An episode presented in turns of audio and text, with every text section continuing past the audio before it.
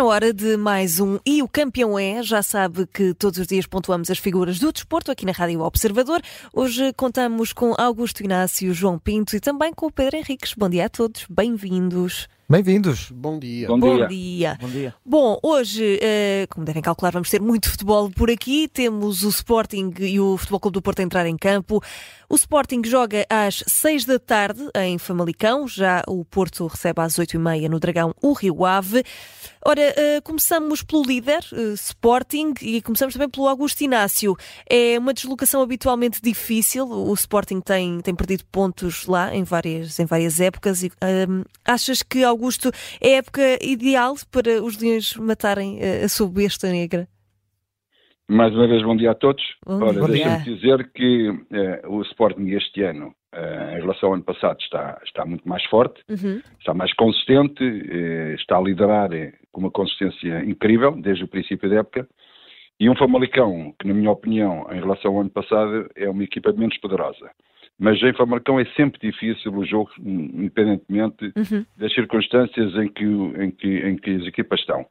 Uh, o Sporting, claramente que das três grandes é aquela que joga primeiro, quer manter a vantagem pelo menos de um ponto e ganhando o jogo cria pressão também em relação ao Benfica, que tem ganhado o seu jogo no, com o Gil Vicente que joga amanhã e ao Futebol do Porto que joga depois a seguir ao jogo do Sporting com, com, com o Rio Ave. Por isso é um jogo importante, eh, o Famalicão também precisa de pontos, enfim, está bem classificado, mas precisa de, enfim, respirar melhor e o Sporting, que de certeza absoluta vem de um resultado fantástico de 8-0, uma grande exibição. Não há dois jogos iguais, é verdade. O Sporting não ganhou o campeonato ainda, ganhou três pontos, mas que dá alento e que dá confiança para este jogo difícil que o Sporting vai ter em Famalicão.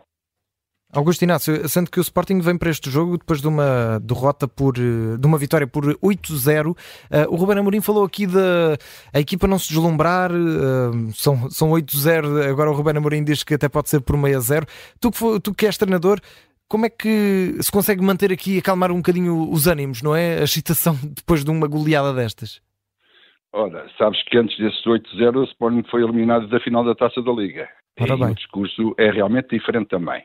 E quando há um resultado destes, em que o Sporting jogou bem e que goleou o Casa Pia por 8-0, eh, eu estou convicto de que os jogadores do Sporting estão conscientes de que é aquele jogo só acontece também e o resultado daqueles não digo de 100 em 100 anos, mas de vez em quando. Agora, o que o Sporting tem é que saber e perceber.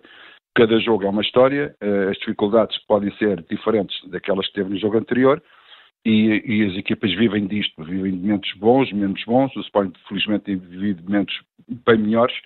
Foi eliminado da Taça da Liga, é verdade, mas é daquelas derrotas em que a gente diz assim, em cada 100 jogos se calhar o Sporting só perde aquele tantas oportunidades que o Sporting teve para, para ganhar ao Braga e o que é certo é acabou por perder, o futebol é assim mesmo, uhum. e agora também nem tanto à terra nem tanto ao mar, nem tanto descair quando se perdeu com o Braga, nem tanto agora aumentar o ego e de que maneira depois ganhar o 8-0. Humildade eh, precisa-se, acho que o Sporting tem essa humildade e creio que o Sporting vai estar preparado para as dificuldades do jogo. O Sporting, aqui diria, tem de fazer como um tal de Augusto Inácio, que contra o Famalicão, pelo Sporting, em quatro jogos, venceu quatro. Lembras-te disto, Augusto? Marcaste zero golos contra o Famalicão, mas ganhaste sempre. Não, não, me lembro dos quatro jogos que fiz com o Famalicão, mas a certeza que eu tenho é que eu não marquei mesmo nenhum gol. mas, o que, mas o que interessa aqui é que, é que as, as, as dificuldades foram sempre grandes, eh, em tempos diferentes, como é evidente, uhum. mas é um bom, é um bom indicador. O Sporting ganhar em Famalicão uh, não, é, não, não é nada mau, perante as dificuldades que, este, que esta equipa tem e que este, que este clube também representa. Claro. Ora, João Pinto, hoje vais ver eh, este jogo e também o do Futebol Clube do Porto no sofá. O Benfica só entra em campo amanhã, eh, sendo que o dia de hoje amanheceu com estas notícias que vêm de Inglaterra que Ruben Amorim é um dos candidatos a substituir Jurgen Klopp no, eh, no Liverpool. Já sabemos que o técnico alemão vai sair no final desta temporada. Pergunto também se gostavas que Ruben Amorim partisse de malas e bagagens e o que é que esperas para o jogo de hoje do Sporting, se também estás à espera de mais uma escorregadela em Famalicão da equipa leonina. Eu, eu acho que o Sporting está tá, tá fortíssimo, está com um elan muito grande, é, é, é, uma equipa muito fácil de motivar. Esta coisa de terem ganho 8-0 ao Casa Pia eh, não é um problema, não é, não é uma coisa má. Uh, se eles entrarem motivadíssimos, uh, é uma coisa boa. E portanto acho que o Sporting é muito difícil de travar. O Famalicão tem, tem alguma dificuldade uh, com os grandes, mas embora tenha jogado muito bem na luz no último jogo que lá fez, Um, aquilo, aquilo que vejo é que o Sporting não vai passear em Famalicão, obviamente. Há sempre a questão de se há uma expulsão, se há um penalti, se há um, um deslumbre qualquer, o Sporting pode passar mal, mas o normal, o normal é que o Sporting venha a ganhar. Depois, em relação ao, ao, ao Ruben Amorim, acho que já é uma certeza, já não é aquele tipo de treinador uhum. que nós achamos que pode vir. Não, ele já é uma certeza. Ele está perfeitamente avalizado, o mercado já sabe que está aqui um treinador com muita qualidade e, e, e, obviamente não, não, não tem só a ver com aquilo que ele fez pela consistência da equipa ao longo destes anos todos, mas pela personalidade dele. Ele é um, é um, é um treinador com uma personalidade uh, muito agradável para quem o vá contratar. Uhum. Uh, obviamente não é nenhum menino do coro, mas também ninguém quer meninos do coro. O próprio Klopp também não é. Portanto, aquilo que nós temos a certeza, é, o Ruben Amorim tem, tem o conteúdo, tem o formato, só lhe falta mesmo uma oportunidade. Olha, e, e, tendo em conta tudo isso também que estavas a dizer, achas que o Ruben Amorim é, é inevitável no final da época? Ele, não para este jogo, mas na divisão para o Casa Pia, tinha dito que uh, se não ganhasse nada esta época, que, que saía, uh, se ganhar, provavelmente. Exatamente, pelo próprio pé. Tu achas que é inevitável, tendo em conta isso que estavas a dizer agora? Ruben Amorim ganha ou não ganha? Uh, não veremos por cá durante muito mais tempo? Não sei, não sei. É, é, é, acho que ele é muito bom treinador e que já está toda a gente com, com olho nele. Agora também depende um bocado do projeto desportivo que, que, o, que o Amorim queira para si. Se ele quiser ir para treinar uma equipa na Holanda ou na Arábia Saudita, isso amanhã pode sair e arranja. Agora, acho que ele também pode ter essa, essa possibilidade de esperar uhum. pelo clube certo os clubes que ele, que ele provavelmente ambiciona a, a treinar, que são uh, do, dos grandes campeonatos da Europa e com, com, com, orçamentos que lhe permitam ganhar coisas que todos os treinadores querem ganhar. Portanto, eu acho que ele não deve ir para a primeira oferta que, que, que tenha, deve ser ponderado, porque a qualidade está lá, ele não, não, não vai perder qualidades. Uhum. Pedro Henriques, uh, fechado o mercado de transferências de inverno, a tua tarefa fica mais facilitada e por isso faço já a pergunta, afinal, quem são os 11 jogadores que, que Ruben Amorim vai escolher mais logo e também pergunto o que é que esperas desta, desta esta partida. Bom dia. Bom dia. Sim, bom dia. Em primeiro lugar, relembrar um aspecto muito importante. Para a semana há Sporting Braga uhum. e há dois jogadores que estão à beira do, do, do, quinto cartão amarelo e portanto, ficam excluídos. E são dois titulares indiscutíveis, é Edwards e Pote.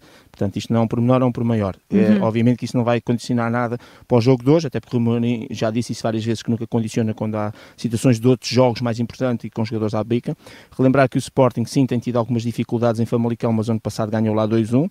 Nos últimos dois anos e três anos atrás a equipa tem 1-2-1 e a, a derrota vem 19-20, onde perdeu 3-1, portanto até, eh, enfim, mostra bem este grau de dificuldade que é sempre em Famalicão, mas curiosamente uhum. ano passado até ganhou. Relativamente ao 11 hoje, eu acho que, eh, e, e, é sempre aquelas apostas que vou fazendo, eu acho que vai haver aqui uma ligeira alteração relativamente eh, àquilo que possa ser, ou que foi a equipa passada, porque os laterais com Nuno Santos e Gai penso que não vai se repetir, eu penso que o Gai vai para o banco e penso que é Jenny Catano que vai assumir a uhum. titularidade, sendo que aqui é o, é o, risco que eu assumo na, na perspectiva de gosto de olhar para estas coisas e, e, brincar um bocadinho com isto, brincar, falando a sério.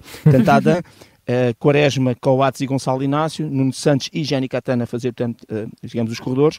O dupla Pot Human, eu acho que neste momento não vai mexer, e Guilherme lá à frente com Edwards e Trincão, uma vez que Trincão está muito bem. Aliás, uh, o Trincão neste momento está com um momento de confiança bastante bom. Uhum. E só de realçar, porque muitas vezes centramos em torno das gripas grandes e deixamos as outras para, para o segundo plano, que é um. Há, o Famalicão tem sempre bons jogadores, aliás, que, que, o próprio Sporting já lá foi buscar, agora o Porto também lá foi buscar um central.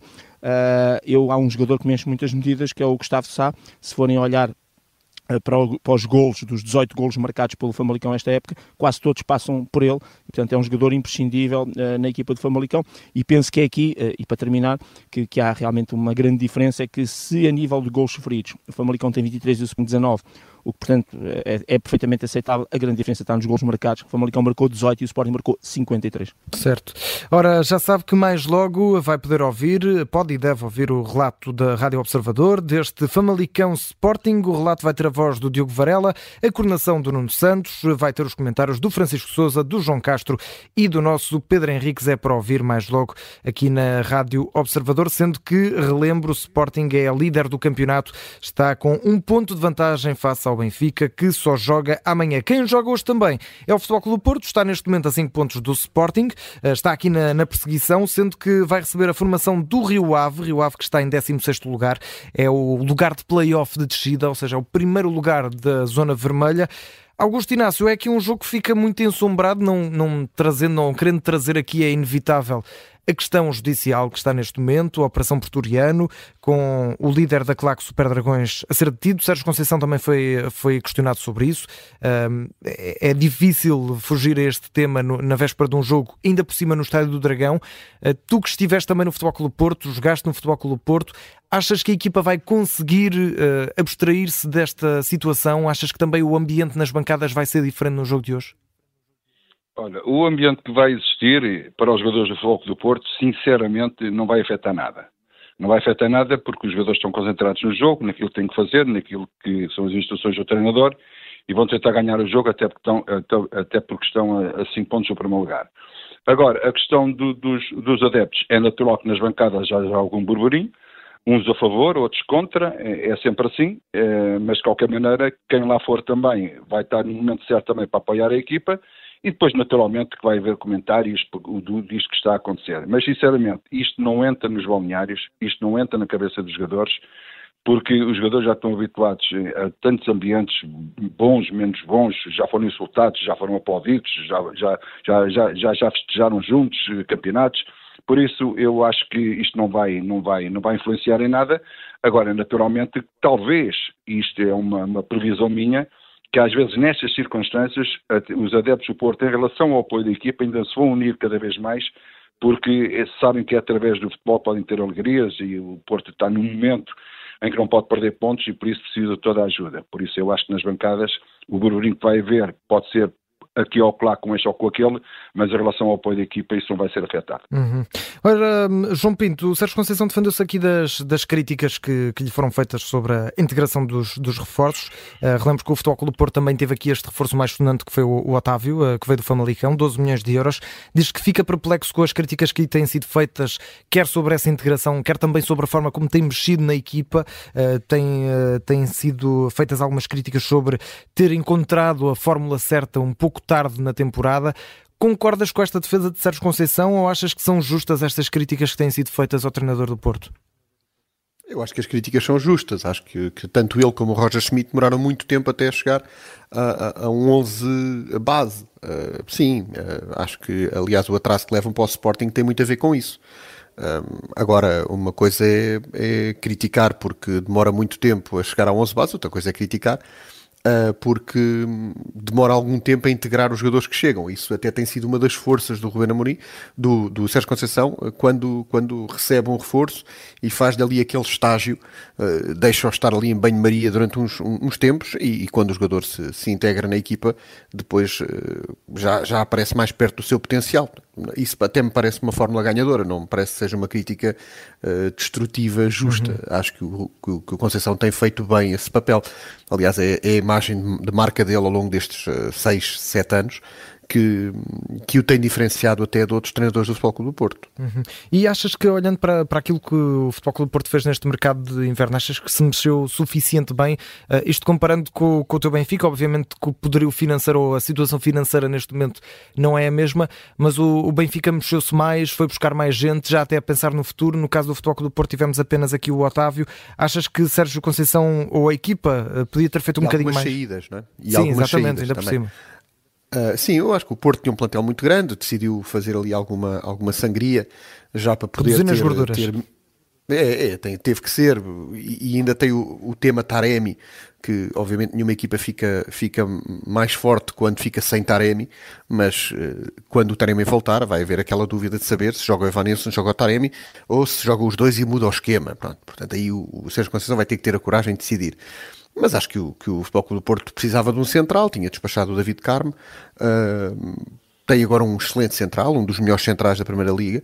Acho que optou muito bem por contratar o, o Otávio e, e, obviamente já sabemos que quando um grande chega ao pé de um pequeno lhe bate à porta para, com, para comprar, até o, o Diomande que veio do, do Mafra uh, acabou por sair caro, portanto o, uhum. o, Otávio também ia acabar por sair uh, acima dos, dos 10 milhões. Portanto, acho que é um, um negócio normal, de um bom jogador, que acho que vai fazer coisas bonitas no Porto e vai, vai acabar por, por se rentabilizar. É um Pep mais rápido, como dizem um dos jornais. É um Pep rápido. É um Pep rápido, Exatamente. exato. E Pedro Henriques, gostava uh, de te fazer, uh, de te perguntar, aliás, sobre este caso, a Operação Pretoriano.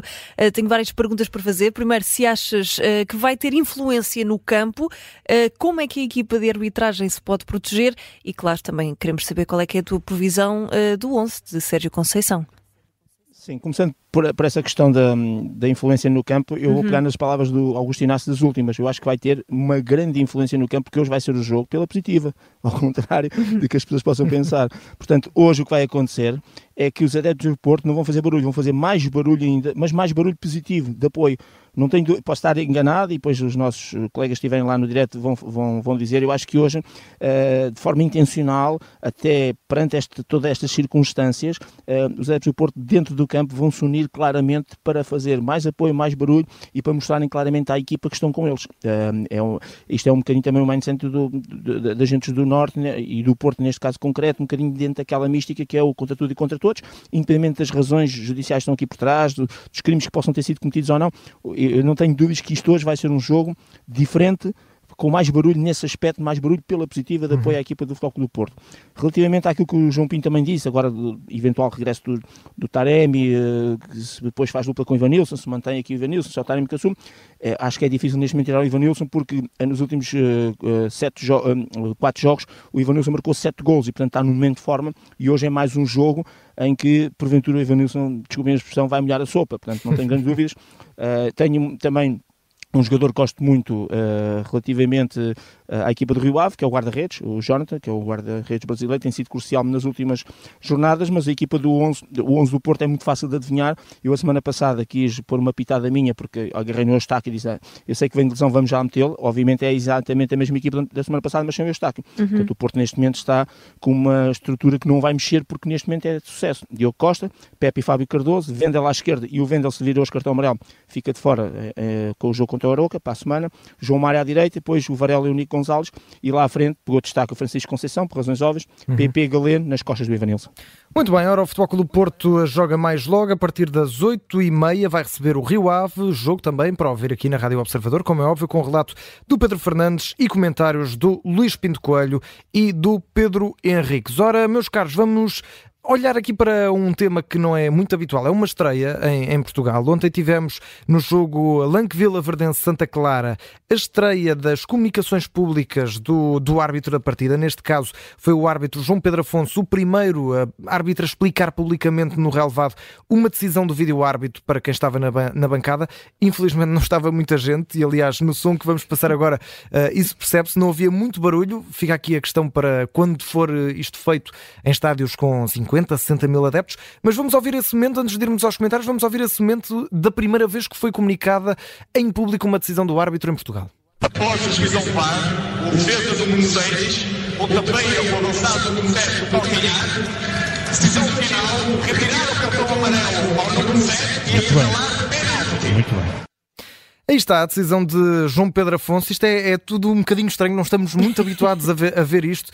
Pedro Henriques, primeiro gostava de perguntar se concordas com esta, com esta medida, não é? Uh, com estas comunicações públicas no relevado e se achas que vão ser eficazes, lá está, uh, em momentos, estou a imaginar assim um clássico, um derby com Exatamente. toda a gente a assobiar, aqui já não se percebe muito bem. Uh, será que isto vai ser eficaz?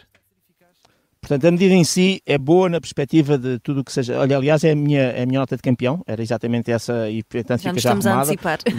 Exatamente, mas dou já, portanto, vou dar aqui uma nota 15, que também é uma nota positiva, mas também dá alguma expectativa relativamente hum, a tudo isto que vai acontecer. Nós já tínhamos visto isto no Campeonato do Mundo, por exemplo, de futebol feminino, uh, não até com este pormenor de explicação, portanto, aqui a ideia é, no fundo, uh, não só as pessoas verem o que é que o árbitro fez, se retirou o penalti, se retirou o cartão, se conforme o caso e se assinou um penalti, mas é no fundo dar a explicação, dando aqui um pormenor que é ele vai explicar, e isso é que nunca estava naquilo que nós víamos, era o motivo e o porquê e a razão de, por exemplo, assinar o penalti, porque na prática o que ele está aqui a dizer é que foi ver um pontapé, uh, no, portanto o número 6 pontapeou o número 7 no calcanhar. Portanto, este é o pormenor que eu acho que é relevante e importante para as pessoas também perceberem uh, aquilo que está em jogo. Muitas vezes as pessoas no estádio que vêm, ah, ok, tirou o cartão não tirou, marcou o penalti, mas porquê que marcou o penalti? E no estádio e em casa as pessoas ficam a perceber que ele achou que há um pontapé, neste caso no calcanhar.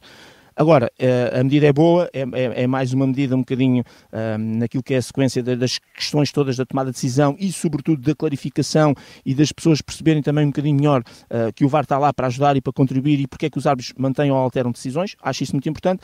Agora, é, é, adaptar isto à cultura portuguesa, por exemplo, neste caso concreto, imagina o que é, eu posso dar uhum. este exemplo, uh, podia dar 50 mil exemplos com o Benfica, o Porto, o Sporting, tudo ao contrário, que é um estádio da luz repleto com adeptos do Benfica, por exemplo, não é? e 2 mil ou 3 mil do Sporting ou do Porto, Benfica, Porto, Benfica, Sporting, e que a decisão que o árbitro vai tomar é no sentido de não ser, entre aspas, a favor do Benfica e ser a favor do Sporting do Porto, equipa adversária. Estás a ver que a meio da conversação, os 60 mil adeptos, neste caso sou do Benfica, sou do Sporting, a mesma coisa do Porto, já estão a subir, já não sai a ouvir o resto. Eu tenho algumas dúvidas né, na perspectiva de que se uhum. consiga chegar a... Quando eles começarem a perceber que aquilo é a favor ou contra o próprio clube, vai ser o calos armado. Mas, de qualquer maneira, é, a medida em si é boa e por isso eu dou nota... Só para terminar, nota 15, grande expectativa e pela positiva. Diz, diz João. Íamos perguntar o que é que Agora a malta, os árbitros, em vez de treinarem só o físico, além de terem que treinar o físico e a destreza, também vão ter que aquecer a voz. Fazer uns aquecimentos é, focais. Sim, também mas, vai, mas ter isto, que, vai ter que ser. Mas, mas isto, sim, claro, eu percebo isso, brincando e falando a sério, é um bocadinho isso. Aliás, os árbitros só não começaram mais cedo porque tiveram a treinar, sobretudo, a forma como comunicam, que isto é muito importante, ok? Eh, portanto, não pode haver ali falhas. Eh, uhum. É, é, que é esta a perspectiva de dizer, é o número 6, a bater no número 7, arrastará. Portanto, isso também é relevante e importante, mas é, isso faz parte também da, para, para a equipa de arbitragem, é só mais um pormenor que é relevante, que é importante em termos de comunicação, mas é apenas mais um pormenor. Vamos ver, com expectativa, eu hoje vou ver o Torrense uh, agora às 14 horas, uhum. uh, também um jogo interessante da, da, Liga de Honra e da, da Segunda Liga, e portanto, por, uh, porventura já estará também uma situação destas, caso haja algum, algum exemplo, e vou também perceber a reação das pessoas ao vivo. Augusto, tu concordas com esta medida? O que é que achas? Achas que pode resultar bem? Olha, a medida em si é, é engraçada. Vê-se que querem transparência nas coisas mas sinceramente não acredito nada na, na, no, no, áudio para, para os adeptos ouvirem nas bancadas. Eu acho que a melhor, a melhor coisa que podia acontecer, e isto não estou a brincar, era se realmente todos os estados como têm ecrãs, se em vez de o áudio, se fosse por legendas. Se fosse por legendas e a explicação por legendas, se assim pudesse ser, acho que as pessoas uh, iriam, iriam perceber melhor. Ainda há pouquinho estava a ouvir uh, aquilo que vocês colocaram no ar de ontem, do jogo de ontem do Arte, e a maior parte das coisas eu não entendi, não percebi. Por isso é natural que muita gente também não perceba, e tal e qual como já foi dito aqui também, nos jogos grandes, em que o Arte possa marcar uma falta onde a equipa grande tiver mais, mais apoio, de certeza que vai haver uma enorme dela e ninguém vai perceber nada. Por isso eu não acredito nesta medida da voz, mas acredito que, que, que os árbitros queiram toda a transparência para que as suas decisões sejam realmente compreendidas. Ora, vamos aos campeões. Ora, Augusto Inácio, começamos já contigo. Quem é o teu campeão e que nota é que dás? Olha, dou nota 18 para, para o jogador português, e mas acima de tudo, nota 18 também para um senhor do futebol mundial chamado Jurgen Klopp. Aquilo que ele diz é, do jogador português, que, que, que, realmente olhem para Portugal, como é, que, como é que se fabrica jogadores e como o jogador português é inteligente e que, e que parece uh, uh, aceita e compreende as ideias de jogo do, dos treinadores. Isto, uma coisa são nós aqui em Portugal a dizermos que o jogador português é muito bom, é muito competitivo, outra coisa é quando um senhor uh, que é insuspeito de nível internacional, como é o senhor Jurgen Klopp, diz daquilo que é o futebol português e daquilo que é o jogador português. Por isso é bom, se, sabe bem a gente ouvir outras pessoas de fora a reconhecerem realmente o jogador português e, e, e, neste caso, o futebol português. Por isso, nota 18 para o Jurgen Klopp e nota 18 para o jogador português que se afirma cada vez mais a nível europeu e mundial. Muito bem, João Pito, a tua, a tua nota e o campeão de hoje? Bem, uh, uma, nota, uma, uma nota 15 para esta nova medida da, da, da arbitragem. Uhum. Uh, em nome do futebol espetáculo, acho que deviam dizer a mesma coisa, mas a rimar. Acho que era mais. Era mais engraçado. Era mais engraçado. Mas uh, uh, o meu 16 de hoje vai para Cabo Verde, que espero que no jogo de hoje, contra a África do Sul, às 8 horas, uh, passe e, e, e, consiga chegar a uma fase tão adiantada da prova. Uhum. Que depois cruzará com, com, o Carrasco de Angola, a Nigéria de Peseiro, mas, mas ainda assim. espero que, que, Cabo Verde passe e, e, o meu 16 é para eles. Ora bem, Pedro Henriques, já, já disseste há pouco, não sei se queres sublinhar a tua nota para não, fecharmos. Nada, nada.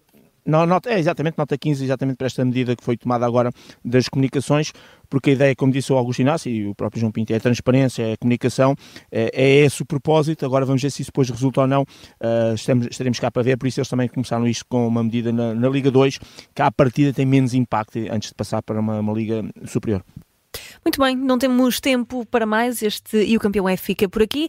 Temos encontro amanhã aqui na Rádio Observador. Um abraço, até lá.